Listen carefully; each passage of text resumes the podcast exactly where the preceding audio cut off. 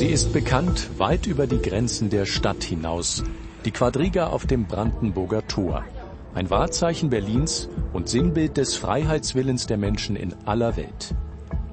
Der Deutsche Bundestag macht sich nun an ein ehrgeiziges Projekt, die Rekonstruktion der Quadriga vom Brandenburger Tor.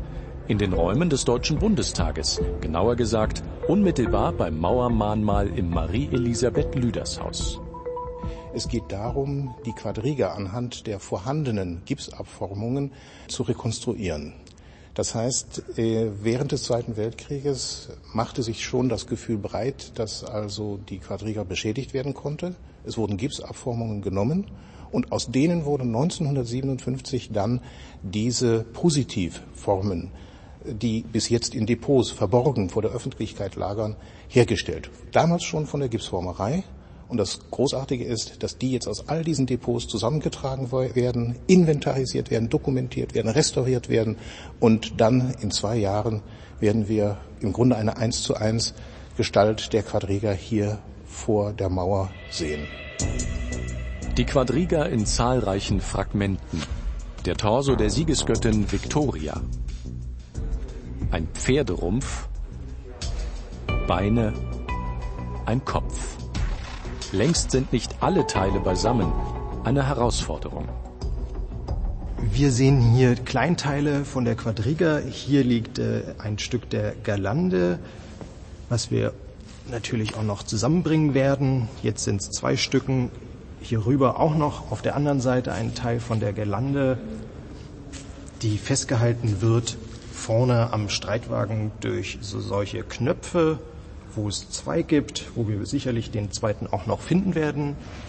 Hier ist das Endstück der Narbe von dem Rad deutlich zu sehen, ein W, was für Wagen steht.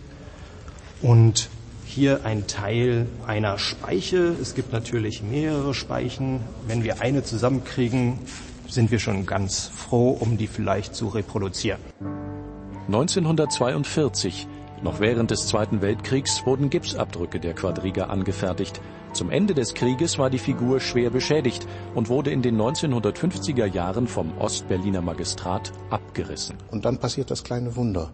Genau in dieser Zeit des Kalten Krieges finden Ost und West zusammen und sind beide überzeugt, das Brandenburger Tor ohne Quadriga, das geht gar nicht. Und es kommt zu einem Kooperationsprojekt. Ostberlin restauriert das Brandenburger Tor mit hohem finanziellen Aufwand und Westberlin sorgt dafür, dass die Quadriga neu geschaffen wird, also als Replik. Und zwar anhand genau dieser Gipspositive, die wir hier jetzt heute haben. Die sind die Grundlage dafür gewesen. Die Gipsabdrücke geben heute noch den Zustand der Quadriga von 1942 wieder. Wenn Sie von Menschen heute eine Abformung machen würden ja, und warten zehn Jahre, dann sieht der natürlich anders aus als von der Zeit der Abformung. Das ist bei jedem Kunstgegenstand aber genauso. Ja. Jedes Kunstwerk verändert sich. Bei manchen ist es sehr sichtbar, bei der Quadriga ist es extrem, weil die eine sehr, sehr, sehr wechselvolle Geschichte hat äh, verändert das. Und diese Zustände, diese unterschiedlichen historischen Zustände können wir äh, äh, dokumentieren. Das Tolle ist, diese Gipsformformungen hier sind näher an dem Original dran als die jetzige Replik der Quadriga, die auf dem Brandenburger Tor steht.